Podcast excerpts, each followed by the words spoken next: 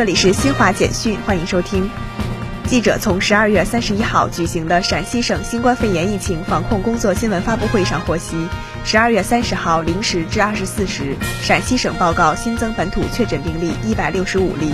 自十二月九号以来，全省累计报告本土确诊病例一千三百零一例。西安市本土疫情还处于焦灼对垒的关键阶段。记者从公安部获悉。二零二一年六月至十一月期间，电信网络诈骗发案数连续六个月同比下降。二零二一年以来，截至十一月，全国共破获电信网络诈骗案件三十七万余起，抓获违法犯罪嫌疑人五十四点九万余名。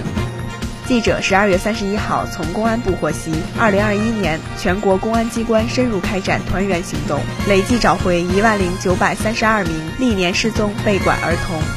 以上由新华社记者为您报道。